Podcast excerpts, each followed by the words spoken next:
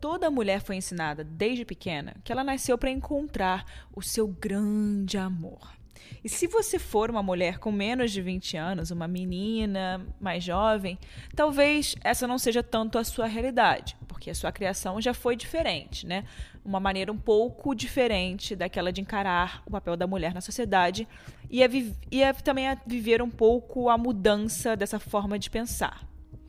Mas para a grande maioria, né, que está presente aí, a regra é clara. Se você chegou aos 25 e ainda não encontrou um amor na fila do supermercado, você precisa da ajudinha de um aplicativo de relacionamento, com certeza. Um Bumble, um Tinder, qualquer coisa, gente.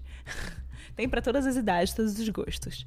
No caso de reais de hoje, nós vamos falar sobre a história que não sai do top 1 da Netflix dessa semana e das outras e talvez das próximas o golpista do Tinder. Mas muito mais do que isso, a gente vai trazer ainda mais atualizações sobre o caso e sobre a repercussão que esse documentário gerou mundo afora.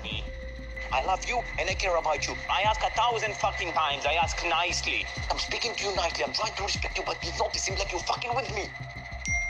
You have no idea how much I love you.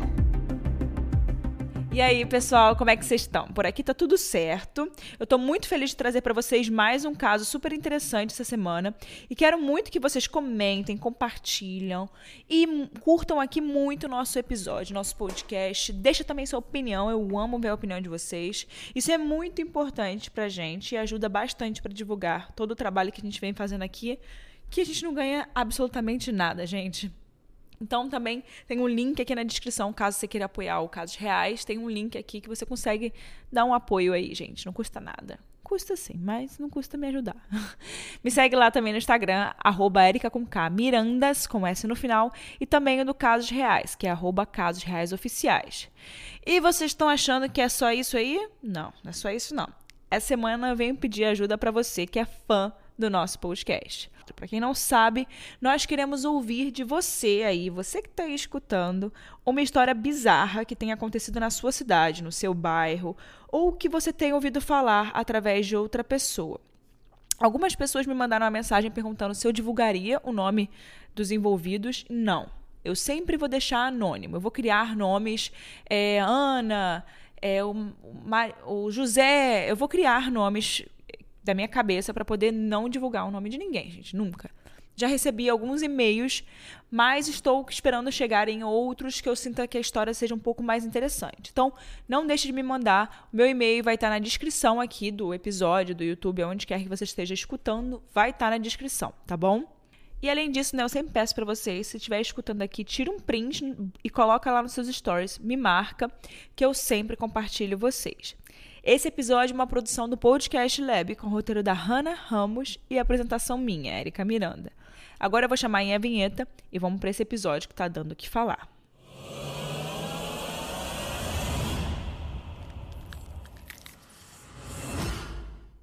Simon Leviev seduziu e enganou jovens mulheres de vários países através do Tinder. Depois do match, ele encontra suas vítimas e as seduz com viagens de jatinho particular, hotéis de luxo, jantares em lugares caríssimos, uma vida muito fora do normal.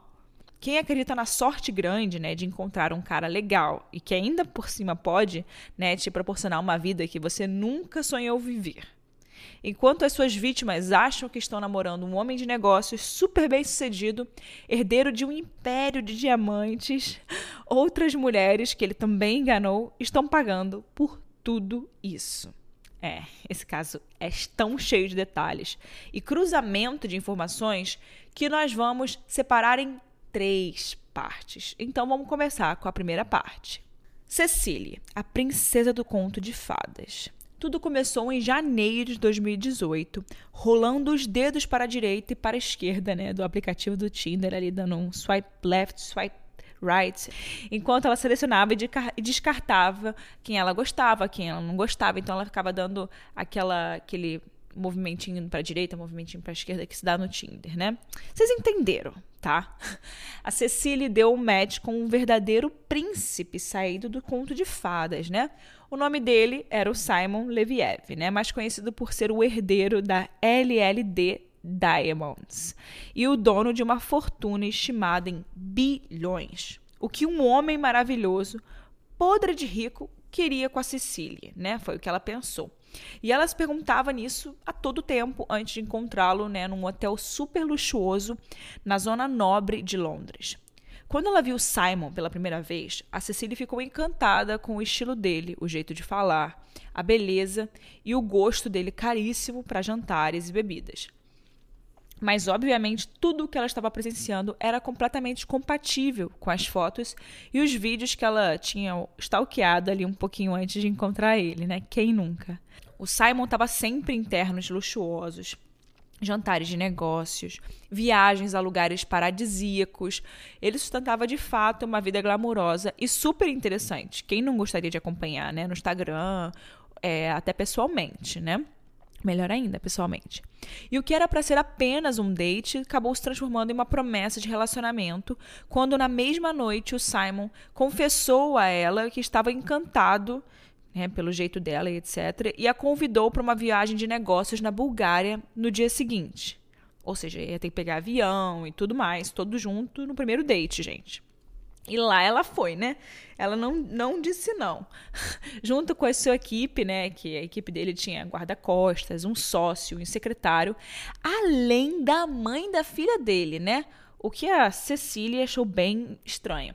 Ou seja, ela embarcou naquele avião, naquele jatinho, né? Porque estava entrando num jatinho particular com a, a mãe da filha dele e toda essa equipe, né? Gente, bizarro, assim, dá para ver. No, no documentário tem todos os vídeos, tem todos os momentos gravados pela Cecília deles entrando nesse jatinho. Então a gente consegue ver de fato, ela gravou isso, porque ela queria mandar para umas amigas. Então ela fez questão de registrar tudo aquilo para poder mandar para as amigas dela. E assim, é bem bizarro mesmo, né? Como é que logo depois de um primeiro date você já sai, já anda de jatinho com o cara? É bizarro, né? O date né, se transformou nessa viagem e tudo correu maravilhosamente bem. O Simon era um gentleman, ou seja, ele passou uma imagem para ela de um homem perfeito e não tinha dúvidas sobre o dinheiro dele, sobre tudo isso que ele sustentava, toda essa vida aí que ele sustentava. Nos dias seguintes à viagem, quando ela já estava de volta à vida normal dela, né, quando ela voltou à realidade, eles começaram a trocar mensagens todo santo dia. Então esse relacionamento começou a ficar muito mais forte, estavam começando a se conectar um com o outro. O Simon então decidiu ir a Londres encontrá-la mais uma vez. Agora, gente, imagina essa situação. Como se não bastasse, ele era super romântico e dizia as coisas mais lindas do mundo, que a maioria das mulheres gostaria de ouvir. Ele dizia que via um futuro do lado dela, ele falava sobre como ele sentia a falta dela e como ela era muito importante para ele, ou seja, tudo que ela queria escutar da pessoa que ela estava gostando e que a gente quer escutar da pessoa que a gente gosta, né, gente?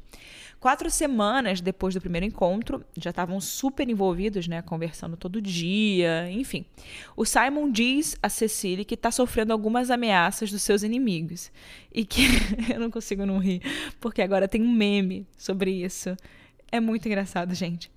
Enfim, vamos voltar aqui. Foco, foco. E que as ameaças contra ele são tão sérias que ele não pode visitá-la em Londres. E como ele era bilionário, ele vivia num mundo perigoso, principalmente quando a gente pensa no mercado de diamantes, né? E o fato dele não poder viajar para encontrá-la fez com que a Cecília ficasse super preocupada com a, segurança, com a segurança de Simon, né? Pois ela conseguia ver que ele realmente devia ter muitos inimigos ao redor dele. Algumas semanas depois, a Cecília é enviada a Oslo por causa do trabalho dela e o Simon decide fazer uma surpresa. E ele foi então visitá-la lá enquanto ela estava lá fazendo essa viagem de trabalho. Ela estava muito feliz com essa novidade, né, se sentindo super especial e amada. O Simon conta um pouco mais de detalhes sobre as ameaças que ele tinha recebido, dizendo que ele foi aconselhado pelos seguranças a evitar qualquer rastro digital. Ele é enfático e diz que a sua equipe de segurança deu instruções explícitas sobre o que fazer. Ou seja, ele aí nesse ponto já estava dizendo que ele não tinha como mais usar cartão de crédito, nada que pudessem as pessoas rastreá-lo, né? E aí que a história começa a mudar. No dia seguinte ao encontro em Oslo, ele pede um favor a Cecília. Ele precisava muito que ela adicionasse o seu cartão de crédito da American Express em seu nome, para que ele pudesse usá-lo sem ser rastreado. Obviamente, a Cecily faz o que o seu namorado pede e até então ela tá tudo bem com isso. Algumas semanas depois, mais um sinal de confiança dentro do relacionamento. Eles falam sobre alugar um flat para viverem juntos. Era uma resposta a tudo o que eles estavam vivendo né, naquele momento do relacionamento. E a certeza de que seria algo cada vez mais sério para as duas partes, né, para ambas as partes, morar juntos. Né? Até que alguns dias depois, a Cecília está com amigos em Londres quando, de repente, ela recebe uma mensagem de Simon dizendo que eles foram atacados no meio da rua e que o guarda-costas dele, o Philip, estava todo ensanguentado. Ela inclusive enviou várias fotos e vídeos para Cecília, que ficou, né, completamente nervosa com tudo aquilo que estava acontecendo. E por conta de tudo isso que estava rolando, ele já havia pedido para que a namorada Cecília fizesse alguns empréstimos em dinheiro e transferisse para sua conta. Depois desse incidente, né, os pedidos começaram a aumentar, aumentar, aumentar e cada vez mais a Cecília fazia dívidas com os bancos. O Simon chega a enviar para Cecília um documento que comprova que ele pagou o dinheiro que ela emprestou a ele, né? Ou seja, ele sempre pedia e ele sempre dizia, dizia que ia pagar de volta. E ele mandava um comprovante dizendo que ele tinha feito o pagamento. Mas o documento, né, tempos depois, se mostrava falso. Sempre que ele fazia isso, comprovando, depois se descobria que era mentira. E nesse momento a Cecília começou a sentir coisas estranhas, né? Ela estava fazendo tudo por ele, mas estava apenas recebendo pedidos de dinheiro em troca. Então ela, então ela decidiu nesse momento dar uma última chance para ele, convidando ele a passar alguns dias em Oslo com a sua família. Mas Simon dá alguma desculpa e não aparece. A Cecília se dá conta de que o amor e o carinho não são recíprocos e ela decide correr atrás dos direitos dela. Ela decide denunciar o Simon na Noruega e na Inglaterra, mas ela não teve muita atenção dos policiais locais. Depois dela bloquear o Simon no WhatsApp e ser ameaçada por ele. You stop playing game with me now. Stop. I give you advice. Use it. You disappearing. Nobody can see your messages. I'm not your enemy. I'm not fighting with you. And you will get the worst fucking enemy you have ever seen in your life. For you and for your fucking family. If porque ela não estava mais querendo dar dinheiro, enfim, estava se recusando a ter qualquer contato com ele, ela decide entrar em contato com a VJ, que é uma revista super importante na Noruega, e compartilha todas as suas provas. Aí ela se dá conta de que o homem que ela acreditava ser seu namorado era um farsante e golpista. Inclusive, já havia sido condenado por fraude contra três mulheres finlandesas em 2015, gente. Isso. A Cecília não teve outra alternativa né, ao reconhecer a sua própria situação nas histórias das vítimas finlandesas. Eu falei para vocês que eu tinha separado em algumas partes, né? Então agora a gente vai para a parte 2, que é correndo atrás do verdadeiro inimigo. Essa revista, então, decide viajar para o país natal de Simon, que era Israel, para poder procurá-lo.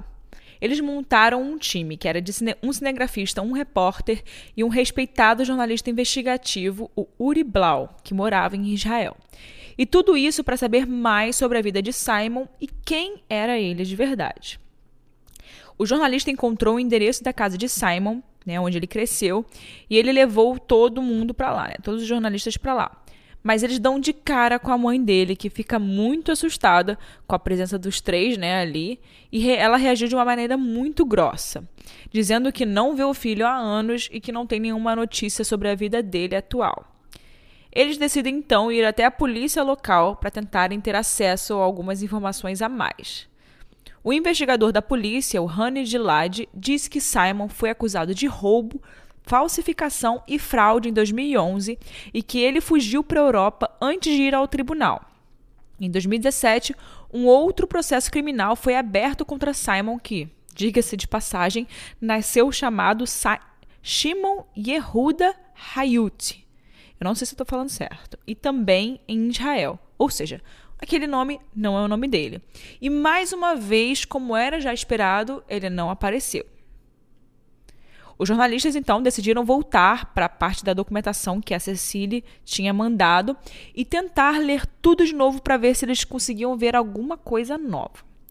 E é aí que, quando eles olham o extrato bancário de Cecily, eles descobrem que Simon usou o dinheiro dela para comprar comprar passagens aéreas para uma mulher sueca chamada Pernilla Sujolmi. E quando a equipe da revista entra em contato com Pernilla, ela descobre que também foi enganada. O Simon conheceu Pernilla pelo Tinder em 2018 e eles marcaram uma viagem para Amsterdã. Lá eles descobrem que não tem muita química e eles decidiram seguir como amigos antes de continuar, né, aquele date ali. Alguns dias depois, o Simon envia para Pernilla uma foto da sua nova namorada e a convida para poder viajar com eles. Enquanto ele estava extorquindo a Cecília, que estava tudo acontecendo no mesmo momento nessa parte aqui, tipo, tudo isso aqui que eu estou falando da Pernilla e da Cecília aconteceu na mesma época. O Simon gastava o dinheiro né, na viagem, o dinheiro da Cecília na viagem com a Pernilla. Enfim, vocês entenderam, né? Ele usava uma pirâmide de mulheres. Tempos depois, a amizade entre os dois foi se fortificando, e oito meses depois de se conhecerem, o Simon aplica o mesmo golpe do cartão de crédito com Pernilla. É, ela, naquela época, morava com a sua mãe e estava juntando dinheiro para comprar, comprar um seu apartamento. E ela ficou completamente endividada depois disso. Ela também lhe deu passagens aéreas para Bangkok. E quando ela recebe uma chamada de voz do editor daquela revista, ele conta tudo para ela e ela fica chocada, né, ao descobrir que Simon enganou outras mulheres além dela. A Pernilla então decide ajudar a revista nas investigações e conta que no dia seguinte ela iria a Munique para poder receber presencialmente, ou seja, ela encontrar com ele uma parte né, desse dinheiro. Ele, ia, ele disse que ia devolver para ela uma parte desse dinheiro pessoalmente. Na verdade, ele tinha prometido um relógio para ela em troca do empréstimo, né, que, que ela havia feito em seu nome. Ela informa a VG, né, essa revista, sobre a reunião com Simon e todos eles vão juntos, ou seja, os jornalistas, todo mundo vai junto. É tipo uma operação mesmo para poder levantar imagens dele. E quando ela voltou dessa viagem lá em Estocolmo, ela foi a um relojeiro para poder avaliar o valor desse relógio que ela recebeu dele e óbvio, né, gente, o relógio não era original, era uma peça falsa. A Pernilla então denuncia o Simon por fraude através de manipulação social e ameaças. Simon Leviev é procurado pela polícia em Israel e é denunciado por fraude na Suécia, Inglaterra, Alemanha, Dinamarca e Noruega. Mas a polícia norueguesa desistiu da investigação. Parte 3, né? Agora vamos para a parte 3, a vida depois do golpe. A Prenila e a Cecily uniram forças com a equipe de jornalismo da VG para poder divulgar o rosto de Simon para o público. Quanto mais pessoas né, virem o rosto dele, mais pessoas podem ter a chance de reconhecê-lo. Elas participariam de programas, jornais e enviariam vídeos para alertar futuras vítimas em todo o mundo. A dupla, né, as duas, esperavam que a polícia sentisse uma pressão da mídia para agir né, sobre esses crimes de Simon. Essa era a ideia né, por trás de tudo porque se eles dependessem da polícia, eles não iam a lugar nenhum, né? Muitas outras vítimas de todo o mundo também começaram a falar sobre as suas experiências com ele. E quanto nesse meio tempo aí, o Simon continuou nos golpes dele, gente. Vocês acham que ele ia parar? Nada era público ainda, nada era muito grande, nada fez ele parar, nenhum policial foi atrás dele. Então ele iniciou um relacionamento romântico com Aileen Charlotte, que também conheceu ele no Tinder. E a Aileen estava acreditando que seu namorado de 14 meses era um businessman discreto e de uma empresa de diamantes. Ela ficou horrorizada quando, minutos antes de embarcar para Amsterdã para poder encontrar ele, ela se depara com uma manchete dessa revista VG em vários veículos de mídias digitais. Então ela tava o avião dela estava partindo e ela conseguiu ver esse, esse texto e ela se lembra, né, de ler todo ele enquanto ela estava dentro do avião. E ela comparou os estágios iniciais do seu relacionamento com ele aos de Cecily e Pernilla, e ela descobriu muitas coisas. Ele havia enviado os mesmos vídeos para as três mulheres, dizendo o quanto as amava. O quanto as amava. O mesmo vídeo de seu guarda-costas ensanguentado, as mesmas mensagens carinhosas, carinhosas e de promessas de amor. Mas nessa altura, a Aileen já tinha emprestado mais de 140 mil dólares para ele. Ela chegou a confrontar o Simon sobre a descoberta de tudo, né? Mas ele garantiu que Pernilla e Cecília tinham sido contratadas por seus inimigos para poderem difamar ele com essa notícia falsa. A Aileen, sabendo que ele estava mentindo nessa altura do campeonato, né, seguiu o seu relacionamento com ele, ou seja, ela fingiu que continuava amando ele e que tinha acreditado em tudo que ele falava, enquanto ela se comunicava secretamente com Pernilla e Cecily para poder conseguir pegá-lo, né, porque ela estava ali com ele, então ela tinha mais ela tinha mais possibilidade de fazer algo contra ele. Ela, inclusive, resolve dar um golpe no golpista. Que depois de toda essa mídia da, da revista, de ficar famoso por isso, ele não conseguia mais enganar ninguém e acabou ficando sem dinheiro. Ele estava morando em hostels super baratos e comendo o resto de comida em shopping centers. Gente, que loucura. A Aileen, a Aileen para mim foi ótima. Ela fez uma coisa incrível, gente. Eu super faria o mesmo. Ai, gente, adorei o que ela fez. Tipo assim, por mais que não se compare com o tamanho do rombo que ele fez, é só uma, tipo, sabe, uma vingancinha. Ela deu a ideia de pegar as roupas e acessórios mais caros que ele tinha para poder gerar algum dinheiro com isso. Né? O plano era vender tudo no eBay, mas obviamente ela iria ficar com todo o dinheiro para ela, né? Certíssima. Ou seja, ela queria vender as roupinhas, as brusinhas, os tênisinhos da Gucci, da Louis Vuitton, tudo isso caro, que era original, porque de fato ele, ele ia nas lojas. Não tudo, né? Mas a maioria. Então ela queria colocar tudo isso no eBay só para poder ferrar com ele. Não era nem pela questão do dinheiro, que nunca ia chegar perto do dinheiro que ela perdeu ou que as outras perderam. Mas é só uma vingança, sabe? Enquanto isso, Simon constantemente ficava perseguindo ela com ameaças, ligações e mensagens para ela poder enviar o dinheiro das roupas. Ou seja, ela fingiu que estava fazendo isso para poder ajudar ele, por causa de financeiramente, etc. Mas na verdade, é, ela fez isso para ela mesma. Então ele ficava cobrando ela, tipo, já vendeu, cadê? Enfim. You have no idea how much I love you. You just need to trust me one last time. I need an answer tomorrow. Believe in me, have a leap of faith for one time. Do it. Don't send me lies. I know how to lie. I can teach you how to lie. I need this money to succeed. Help me out here. I don't have nobody else. I have only you. A Aileen percebe que a última mensagem para Simon foi enviada às, às 2h40 mas ela rapidamente percebeu que ele não estava online por 10 minutos antes, a hora exata em que um voo partia de Praga para Atenas. Então a ele informou a polícia que ele estaria viajando nesse voo, mas com um nome diferente. Lá ele foi pego pela Interpol com um passaporte falso. Simon Leviev foi condenado a 15 meses pelos crimes que cometeu em Israel, mas, acreditem se quiser, ele foi liberado depois de cinco meses. Agora vamos aos fatos mais recentes. Desde a sua libertação, o Simon lançou um site que oferece consultoria empresarial por um preço fixo, como se fosse um trabalho qualquer. E acreditem, ele voltou a usar o Tinder, que foi onde ele conheceu né, a sua nova namorada.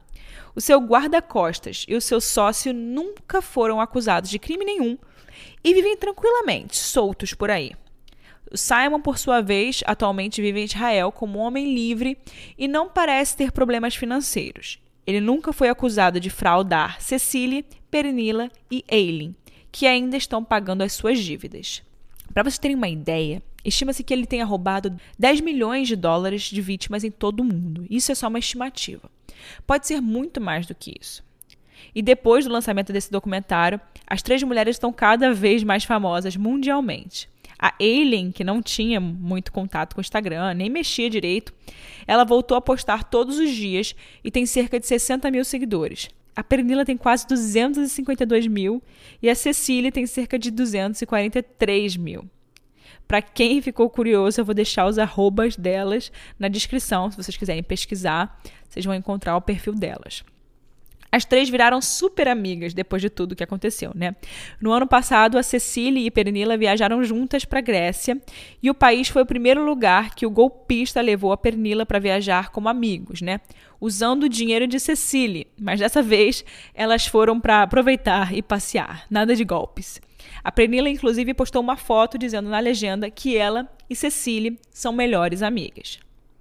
Um último dado que a gente encontrou foi que a Cecília chegou a fundar uma instituição de caridade na Noruega para ajudar mulheres vítimas de fraude e que Eileen fez uma vaquinha online para arrecadar dinheiro e ajudar a pagar todas as, todas as dívidas. Mas e quanto a Simon? Em entrevista à imprensa de Israel, o Simon negou ter roubado dinheiro das mulheres que o acusaram. Abre aspas. Talvez elas não gostassem de estar em um relacionamento comigo, ou elas não gostam da maneira como eu ajo. Talvez eu tenha partido seus corações durante o processo. Nunca tirei um dólar delas. Essas mulheres se divertiam na minha empresa, viajavam e viam o um mundo com o meu dinheiro. Fecha aspas. Gente, ele é muito doido. Em consequência de todo esse auê gerado pelo documentário, o Simon acabou com a sua conta de Instagram, mas antes ele deixou uma mensagem final. Abre aspas. Vou compartilhar a minha versão da história nos próximos dias, quando eu tiver resolvido qual é a melhor e mais respeitosa maneira de contar isso, tanto para as partes envolvidas quanto para mim. Fecha aspas. E o Shimon Hayut, que é o nome dele de verdade, né? A última, última atualização que teve foi no dia 19 de fevereiro. Eu até tô regravando para vocês essa parte, porque ele vai dar uma entrevista que vai ao ar essa semana no programa Inside Edition nos Estados Unidos e já deram um spoiler aí do que, que vem né, do que a gente vai ver nesse episódio. E ele quebrou o silêncio, né, não apenas mais no Instagram como post, mas agora ele apareceu para poder falar de caras, né, uma entrevista sem ser presencial, ou seja, uma entrevista online, mas é a primeira entrevista que ele dá depois da enorme repercussão do documentário. Ele falou, de fato, sobre tudo. Ele é de fato acusado de golpes milionários, né, gente? Não é uma brincadeira, não é só um disse-me-disse. -disse. Ele realmente foi preso. E ele detonou agora a produção da Netflix porque expôs todos os relatos, né, das táticas que ele teria usado. Nessa prévia do programa, ele rebateu, abre aspas, eu não sou um golpista do Tinder. Eu não sou uma fraude e não sou um fake. As pessoas não me conhecem, então elas não podem me julgar. Eles apresentam como um documentário, mas na verdade é um filme completamente inventado.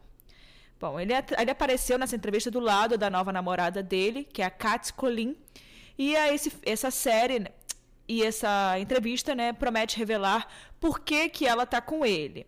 Abre aspas, abre aspas, ele diz: Eu era só um cara solteiro que queria conhecer algumas garotas no Tinder. Ou seja, gente, ele estava tentando se defender o tempo inteiro, dizendo que ele era cavalheiro, que ele era um super. um homem que, que levava as mulheres para os melhores lugares, enfim, que elas se aproveitavam dele, na verdade. Bom, essa edição dessa entrevista inteira vai ao ar no dia 21, na segunda-feira. E na terça-feira, dia 22. Então, provavelmente, ao longo da semana aí, a gente vai ter mais coisas sobre essa história. Essa história eu acho que não está nem no começo, vai começar a vir um monte de novidade. Então, a gente já se prepara, né? Eu resumi um pouco para vocês até hoje o que, que a gente tem aí dele. Gente, eu não tenho nem crédito bancário para esse caso. Já imaginou você passar por uma situação dessas? O quão traumático deve ser para todas essas mulheres, né? E a polícia que não levou para frente nenhuma das acusações. Isso não é estranho? Mas uma coisa interessante que eu vi no documentário é que realmente uma coisa que.